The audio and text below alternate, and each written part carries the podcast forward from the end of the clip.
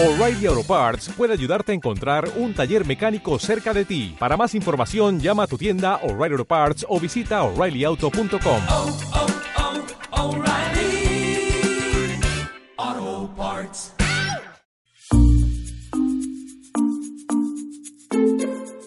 Hola, ¿qué tal? Me llamo Felipe Galán y esto es Se habla español.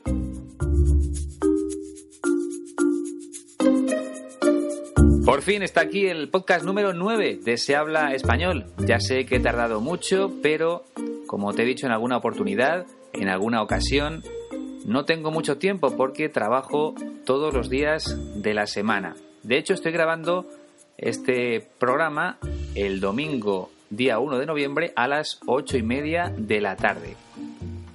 Y antes de comenzar, quería mandar saludos a distintas personas que me han escrito durante los últimos meses, durante las últimas semanas e incluso durante los últimos días. Por tanto, un saludo para Cory, que vive en Chicago, también para Tatiana, que también vive en Estados Unidos, Olivia de Suiza, Hassan, que es de Egipto, pero que ahora reside, ahora vive en Canadá, Jan de Polonia, Anne-Marie de Francia, Georg de Alemania, creo que se pronuncia así, si no, perdóname, Georg, y por último a Marek de Polonia. A todos ellos, muchas gracias por dedicarle unos minutos a escribirme. Me hace muchísima ilusión, como os he dicho a todos, recibir vuestros mensajes y sobre todo me hace ilusión que este podcast sirva para que no perdáis el uso del español, para que sigáis mejorando y perfeccionando el español. Y vamos ya con nuestro protagonista del día. En este caso es nuestra protagonista, porque hace unas semanas me di cuenta de que no había traído a ninguna mujer como protagonista del podcast de Se habla español. Y hoy tenemos a la primera. Seguro que la conocéis. Se llama Penélope Cruz. Es una actriz bastante conocida porque ha hecho muchas películas en Hollywood. Empezó, por supuesto, aquí en España, pero después dio el salto a Estados Unidos.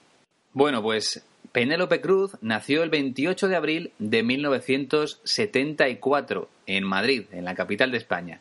Tiene, por tanto, 41 años. En 2009 se convirtió, fue la primera actriz española en ser galardonada, en ser premiada con el Oscar a la mejor actriz de reparto gracias a la película Vicky Cristina Barcelona, del director Woody Allen. Cuando hablamos de actriz de reparto, quiere decir una actriz que no es protagonista. Aquí en España hablamos de actriz de reparto. Penélope Cruz ha ganado tres premios Goya, que son los premios de cine españoles, algo así como los Oscar en Estados Unidos, pero en España. Y está casada con otro actor español, también bastante famoso, imagino que algo en Estados Unidos porque ha hecho películas allí, Javier Bardem, y lo que vamos a escuchar hoy es un fragmento de una entrevista realizada por un periodista español muy conocido en nuestro país, ya veterano, con bastantes años, se llama Iñaki Gabilondo, y es una entrevista que realizó para Movistar Plus. Como decía, Gabilondo es un veterano periodista, experto, lleva muchos años en la profesión, y me gusta una cosa, porque no suele tener papeles delante cuando se enfrenta a una entrevista. De hecho, hace unos años, Iñaki Gabilondo tenía un programa de televisión en el que entrevistaba a personas famosas en la cadena de televisión pública, aquí en España, en la primera cadena. Y eso era lo que más me llamaba la atención. Nunca tenía un papel delante con las preguntas. Iba improvisando.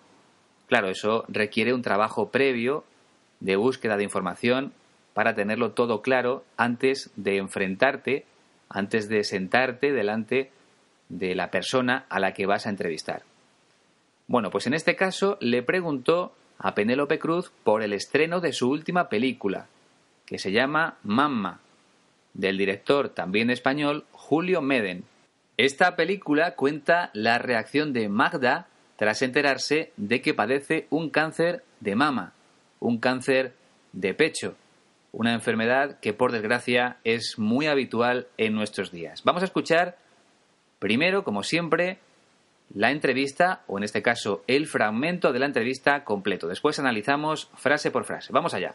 Ayer, en el estreno, vino una mujer que la verdad es que me dio pena no haberla conocido antes, porque era un caso con un, con un final muy feliz, pero, pero un caso que sé que también me, me hubiera inspirado muchísimo, porque llegó con su niño de 11 años y me dijo, mira, me ha encantado la película y aquí te presento a mi milagro. Tiene 11 años y, cuando, y yo me quedé embarazada mientras estaba luchando eh, contra el cáncer de mama. Y aquí está mi niño. Miré a ese niño. Ayer fue lo más emocionante que me pasó anoche, pero bueno, es uno de esos momentos que recordaré toda mi vida. Ese niño me miraba con unos ojitos. Él había visto la película y tenía 11 años. Y él sabe todo lo que pasó su madre mientras estaba embarazada. Entonces, para mí lo que representa ella es tiene mucho valor. ¿no? Si el cine está ahí no, no solo para entretenerse, además puede ser una inyección, puede despertar algo, inspirar algo. En este caso, cuando la gente nos dice, no salgo de la película deprimido, he llorado mucho, me ha golpeado muy fuerte, pero he salido con ganas de llegar a mi casa y abrazar a mi gente, a mi familia, recordarle lo mucho que les quiero y decirles lo que no me he atrevido a decir o lo que no me he atrevido a preguntar. Ese es el mejor premio para nosotros. Como has podido comprobar, Penélope Cruz habla de una forma bastante clara, bastante limpia. Espero que hayas entendido casi todo, pero como te decía, vamos a ir analizando fragmento por fragmento para que lo comprendas mucho mejor. Vamos con el primero. Ayer, en el estreno, vino una mujer que la verdad es que me dio pena no haberla conocido antes, porque era un caso con un, con un final muy feliz, pero pero un caso que sé que también me, hubiera inspirado muchísimo. Empieza diciendo Penélope Cruz, ayer en el estreno, en la primera proyección pública de la película, eso es un estreno, cuando se proyecta por primera vez, vino una mujer, se acercó una mujer, una señora, que la verdad es que me dio pena no haberla conocido antes. A Penélope Cruz le hubiera gustado conocerla antes, antes de grabar la película, porque era un caso con un final muy feliz, dice la actriz, porque la historia de esa mujer tenía un final alegre, feliz. Continúa, pero es un caso que sé que también me hubiera inspirado muchísimo.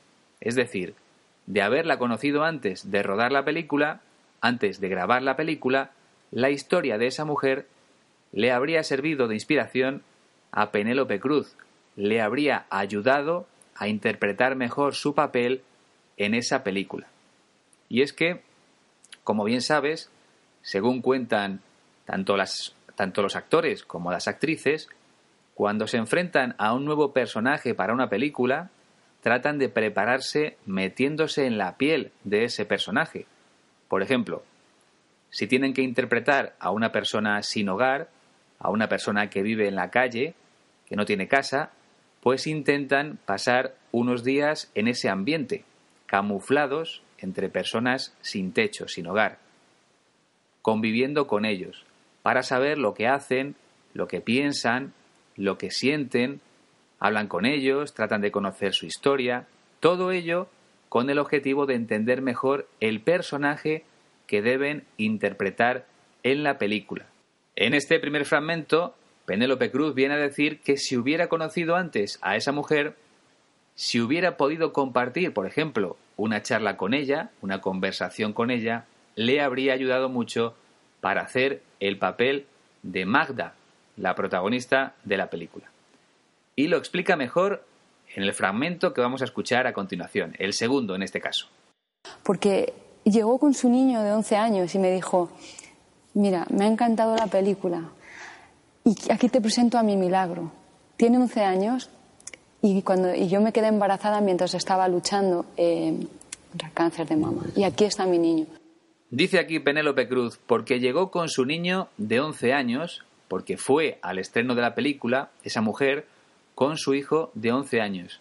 Y me dijo, me comentó, mira, me ha encantado la película, me ha gustado mucho la película. aquí te presento a mi milagro, en referencia al niño que estaba con ella.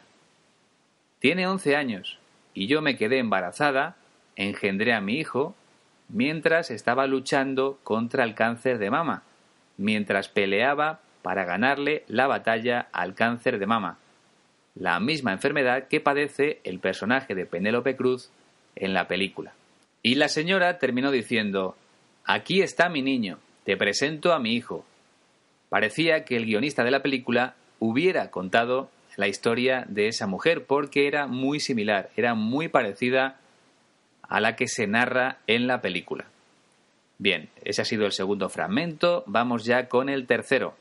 Miré a ese niño ayer, fue lo más emocionante que me pasó anoche, pero bueno, es uno de esos momentos que recordaré toda mi vida.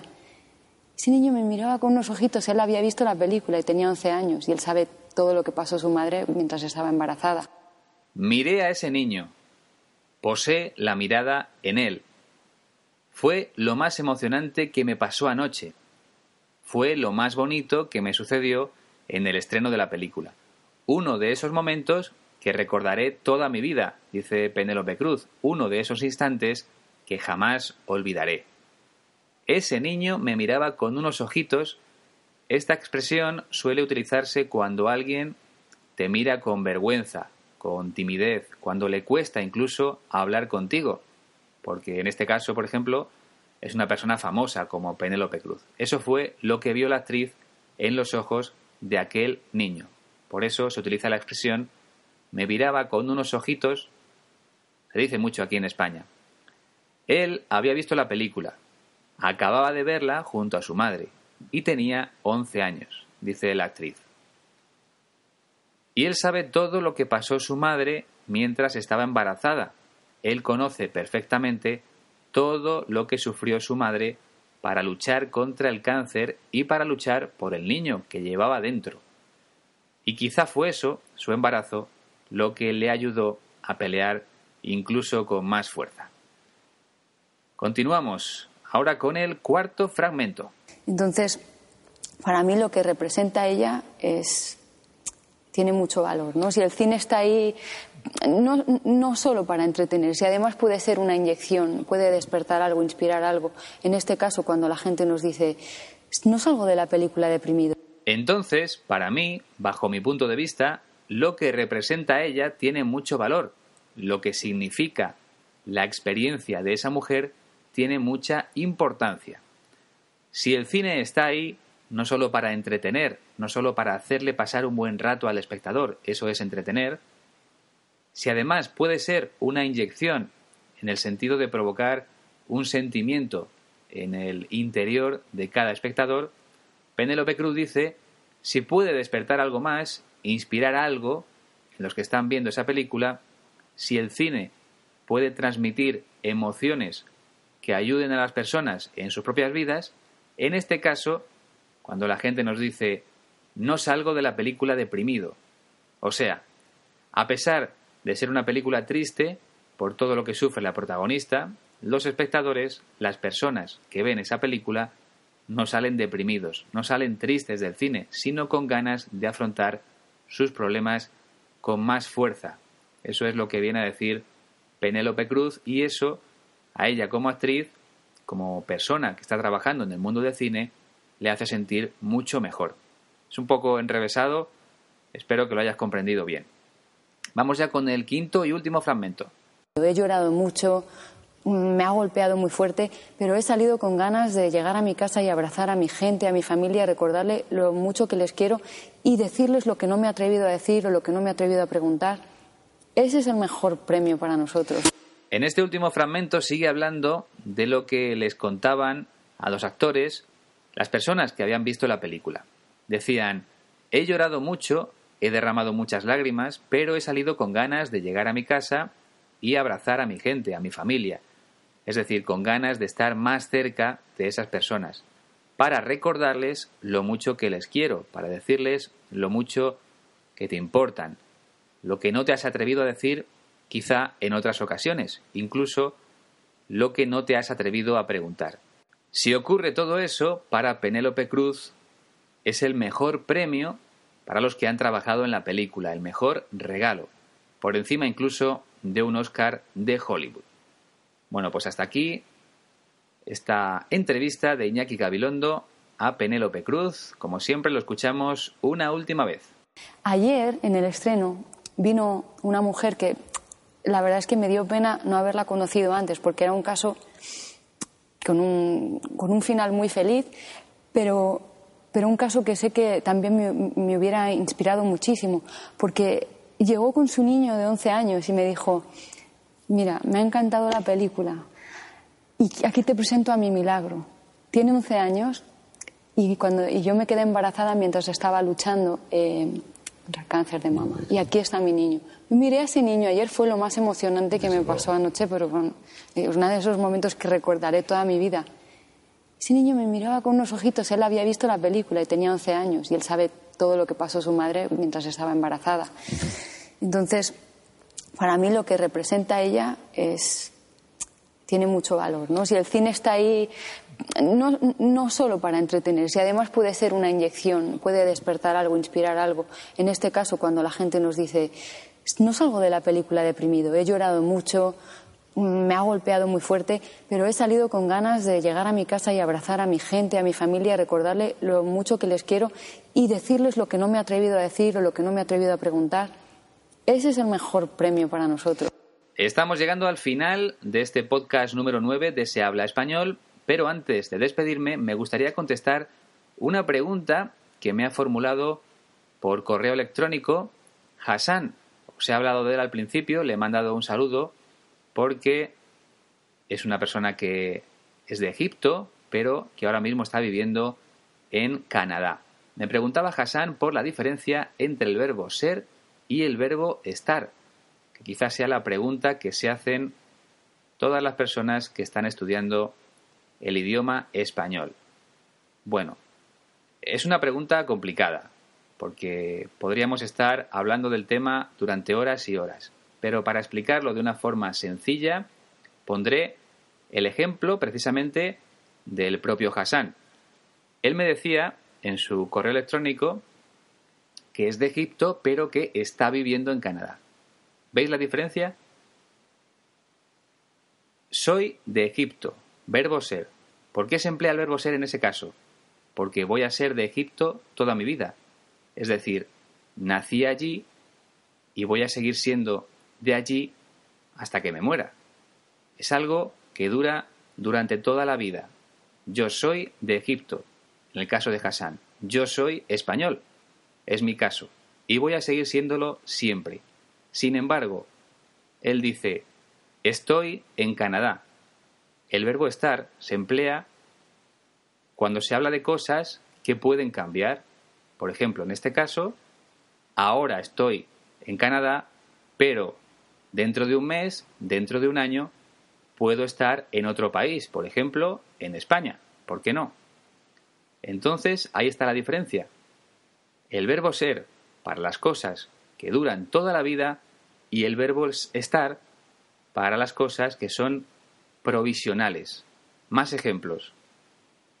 Yo puedo decir, yo soy alto, mido un metro y 90 centímetros, por tanto soy muy alto. Podría jugar incluso al baloncesto. Y eso va a ser así siempre. Por eso se emplea el verbo ser. Sin embargo, puedo decir, últimamente estoy gordo, porque he cogido muchos kilos y antes era una persona más delgada. Ahora estoy gordo, pero puedo adelgazar, puedo perder peso. Por tanto, ese estado, el hecho de estar gordo, no va a durar siempre. Le puedo poner remedio es algo circunstancial. Se utiliza el verbo estar. Y como habrás deducido, siempre que se habla de lugares, también se emplea el verbo estar por lo que te decía al principio, porque puedes viajar de un lado a otro y no estás siempre en el mismo lugar. Cosas que duran siempre, verbo ser. Cosas que duran durante un periodo de tiempo, verbo estar. A lo mejor es difícil, pero bueno, seguiremos profundizando en este aspecto en próximos podcasts de Se Habla Español. De momento lo vamos a dejar aquí. Ha sido todo por el podcast número 9. Espero no tardar tanto para grabar el décimo.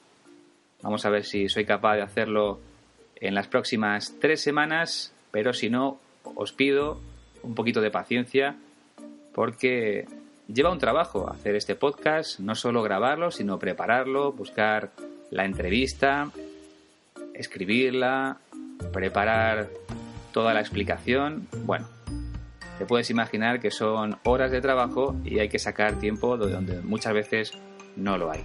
Pero en cualquier caso, voy a intentar seguir haciendo estos programas al menos una vez al mes. Por tanto, nos escuchamos, espero que a finales de noviembre. Un saludo para todos y hasta la próxima.